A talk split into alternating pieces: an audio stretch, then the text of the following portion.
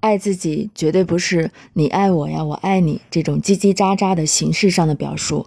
而是一种由内而外的整体转变。无论是对你自己还是对伴侣关系，你所关注的焦点应该始终放在你自己的身上。如果你不幸陷入了严重的关系危机，或正被日常生活的平庸繁琐所淹没，原因只有一个：你拒绝了对自我的发展与完善。下面是一个典型的范例：艾德饱受负疚感的折磨已经很久了，于是他来到我们的诊所。多年以来，他的情感生活总是在出轨，他一而再、再而三地背叛了自己的妻子，而上了陌生人的床。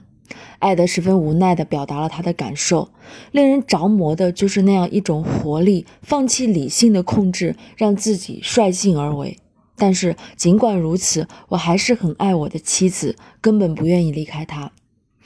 每当事情发生时，艾德的确都感到自己被撕裂成两半，一半是对生命活力不可抑制的渴望，而另一半则是与家庭患难与共的紧密联系。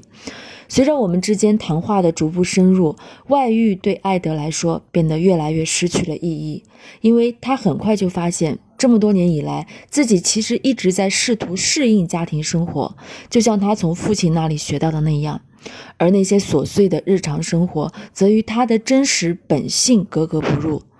随着艾德对自我的认识越来越深入，那些被压抑的需求与感受也越来越多地浮出了水面。